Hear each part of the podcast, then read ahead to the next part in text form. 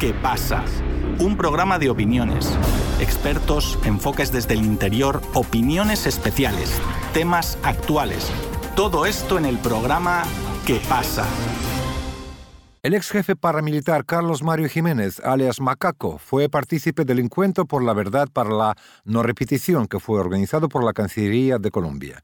Este tipo de eventos permite no solo esclarecer lo que pasó en Colombia durante los tiempos más turbulentos de la violencia, sino que permite también establecer quiénes fomentaron el conflicto en el país andino, al igual que crear mecanismos de reparación para las víctimas. Nuestro compañero Cristian Galindo les ofrece más detalles sobre el tema. Así es, Víctor. En Colombia, la búsqueda de la verdad sobre el conflicto armado ha tenido una gran importancia, sobre todo desde el inicio del gobierno de Gustavo Petro, en donde se impulsa la reparación a las víctimas por medio de la verdad por parte de quienes fueron sus victimarios. En esta búsqueda por la verdad, los paramilitares siguen siendo un factor muy importante de lo que ha sido el conflicto armado en Colombia, por su estrechable vínculo con políticos militares y narcotraficantes. Ya anteriormente en nuestro programa hemos hablado sobre las declaraciones del excomandante paramilitar Salvatore Mancuso, quien ha aportado con información de cómo eran los vínculos de esta organización paramilitar con las Fuerzas Armadas de Colombia y con políticos que utilizaron el proyecto paramilitar como una plataforma para hacer política. Ante las declaraciones de Mancuso, el presidente Gustavo Petro decidió nombrarlo como gestor de paz, en su impulso de establecer diálogos con los grupos paramilitares que están ubicados en varias regiones del país. Pero el pasado jueves, el también ex jefe paramilitar Carlos Mario Jiménez, alias Macaco, también ha decidido aportar con la verdad de lo que sucedió en el país. Macaco fue el comandante del bloque central Bolívar de las Autodefensas Unidas de Colombia, uno de los bloques más fuertes e importantes de esa organización, debido a que no solo tuvo un gran control territorial, sino que manejó una tropa de casi 2.000 paramilitares, además de tener un control económico gigante proveniente del narcotráfico. Este líder paramilitar cumplió con una condena de 11 años de prisión en Estados Unidos por narcotráfico y volvió en el año 2019 a Colombia, en donde aún sigue pagando por sus crímenes, aunque ha manifestado su interés de participación en la verdad, lo cual le podría dar garantías en una disminución de su pena. Así lo anunció el ex paramilitar en declaración extrajudicial. Siempre ha apostado al proceso de paz y al componente de verdad fue así como en el proceso de justicia y paz actué como líder natural desde la mesa de Ralito, de Santa Fe de Ralito. Ante la jurisdicción transicional fui el postulado que más adelantado en número de versiones libres rendidas y en las confesiones de hechos relevantes cometidos. Asimismo, el componente básico de la reparación. Como comandante del bloque central Bolívar, Fui pionero en la entrega de fosas comunes. Lastimosamente, para ese entonces no contábamos con una entidad como la Unidad de Búsqueda de Personas Desaparecidas, que por suerte existe hoy en día, entidad con la cual firmé mi búsqueda por la paz, un importante compromiso y acuerdo de colaboración eficaz el pasado 29 de julio del presente año en ceremonia desarrollada en las instalaciones de la cárcel La Paz de Itagüí, anotando que ya venía trabajando con ellos desde que llegué deportado a Colombia en el año 2019. El otro componente verdad que aportaré con detalles es tendiente al apoyo incondicional que de múltiples formas efectuó el ex magistrado José Leonídas Bustos en favor de Néstor Humberto Martínez, con la firme intención de judicializar y destruir sistemáticamente a través de la Fiscalía la imagen del hoy presidente Gustavo Petro en su camino a la aspiración política futura que desarrollaba en aquel entonces. Ahora para entender un poco más sobre la situación del ex paramilitar conocido como Macaco y por qué justamente es tan importante las declaraciones que él ha dado, entendiendo el conflicto en Colombia y la búsqueda de la verdad, tenemos en nuestro espacio al sociólogo colombiano David Rey, quien nos explicará este tipo de cosas que son muy importantes para la verdad en Colombia y sobre todo el caso de Macaco. David Rey, bienvenido a Radio Sputnik.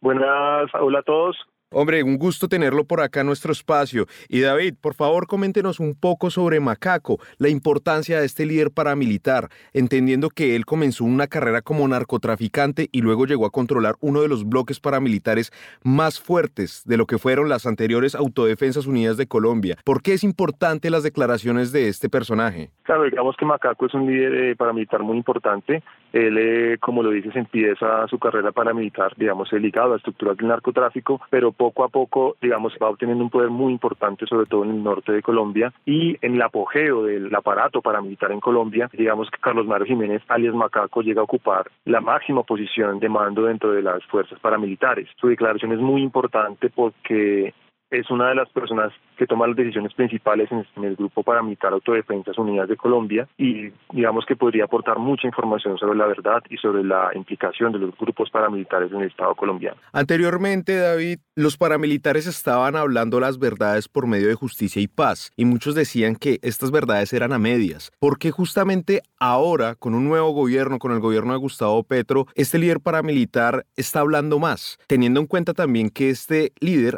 antes estaba aislado, incluso por allá en un barco, en el cual no se le tomaba ningún tipo de preguntas, ningún tipo de declaraciones. Entonces, ¿por qué en estos momentos es tan importante que él hable? ¿Y por qué está hablando? Claro está. Claro, este proceso de las declaraciones de los antiguos jefes paramilitares tiene muchas aristas. En el año 2005, durante el gobierno del expresidente Álvaro Uribe, se dio un proceso en Colombia conocido como Justicia y Paz. Sin embargo, este proceso tuvo muchos vicios, básicamente porque el entonces hoy expresidente Álvaro Uribe tenía algunos señalamientos de vínculos con esos grupos paramilitares y lo que se dijo entonces fue que ese proceso de desmovilización de los paramilitares fue motivado, digamos, con la idea de que los paramilitares salieran rápido del país y no dijeran toda la verdad acerca de sus vínculos con el Estado Hoy el, gobierno del presidente Gustavo Petro está inmerso en un proceso que en Colombia es conocido como la paz total y después de que los paramilitares cumplen sus condenas en los Estados Unidos, pues regresan a Colombia para cumplir los líos que tienen con la justicia y en ese sentido pues es muy importante para ellos acogerse al proceso de la paz total porque eso de alguna manera les daría beneficios jurídicos a cambio de, la entrega de, verdad, digamos de declaraciones en las que puedan resarcir a las víctimas y esclarecer un poco más. La verdad que no contaron en el proceso con el expresidente Uribe.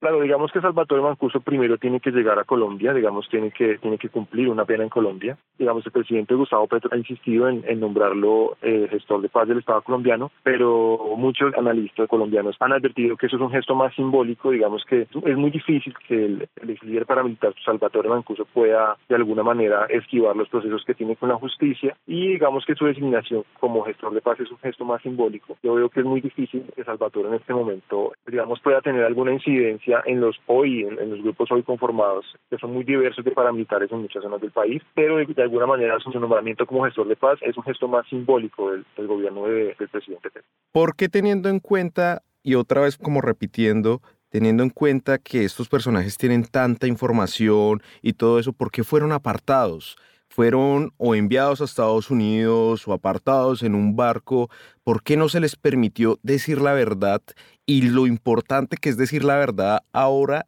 y lo que puede generar esa verdad? Claro, digamos que en el 2005 se dio un proceso conocido como Justicia y Paz, pero en esa época el presidente de entonces, el expresidente Álvaro Uribe, tenía muchos señalamientos de vínculos precisamente con esos grupos paramilitares y, digamos, de cooptación del Estado por parte de esos grupos paramilitares durante su gobierno. Entonces, el proceso de justicia y paz, el proceso de aparente desmantelamiento de esos grupos paramilitares durante el gobierno del expresidente Álvaro Uribe se hizo eh, también un poco con la intención de sacarlos cuanto antes, sacar a estos paramilitares cuanto antes del país para que las declaraciones que dieran fueran lo menos comprometedoras para el Estado colombiano y para el presidente de entonces que se decía que tenía vínculos muy importantes con el fenómeno del paramilitarismo. Es de, es de resaltar que una parte muy importante de la bancada política del expresidente Álvaro Uribe Vélez fue señalada por el fenómeno de la parapolítica. Digamos, muchos congresistas del partido del expresidente Álvaro Uribe Vélez fueron señalados de hacer parte directamente de estructuras del crimen organizado y de los paramilitares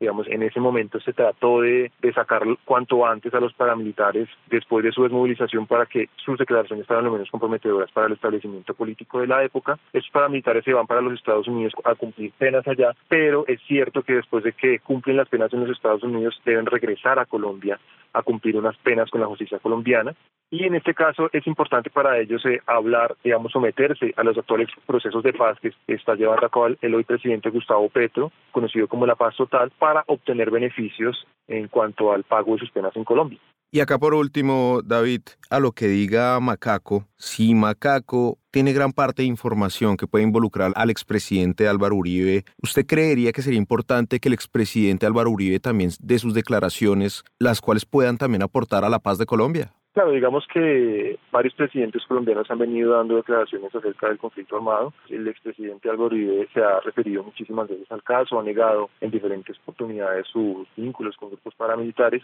y digamos hay muchas conexiones, muchas aristas que de alguna u otra manera vinculan, si no directamente al expresidente Uribe, sí a, sectores muy importantes de su gobierno y de su partido político con el fenómeno paramilitar. Entonces es, sí es muy importante las declaraciones de ese jefe paramilitar para de alguna manera transformar esas instituciones del Estado que se encuentran de alguna manera cooptadas por el fenómeno del paramilitarismo, pero también para, para encontrar culpables. Si no es el expresidente Uribe directamente, y muchas personas directa o indirectamente ligadas a su gobierno. Así es, David. Precisamente el fenómeno del paramilitarismo es un fenómeno que afectó bastante a Colombia y que en un comienzo iba en contra de las guerrillas, pero terminó afectando a gran parte de la sociedad y tras de todo involucrándose con la política, con el narcotráfico e incrementando el dolor en Colombia, por lo cual la verdad será un paso precisamente a la pacificación del país, lo cual se desea claramente. Así que David Rey, muchísimas gracias por haber estado acá en nuestro espacio y aportarnos con esta información. Y usted sabe, por acá siempre bienvenido.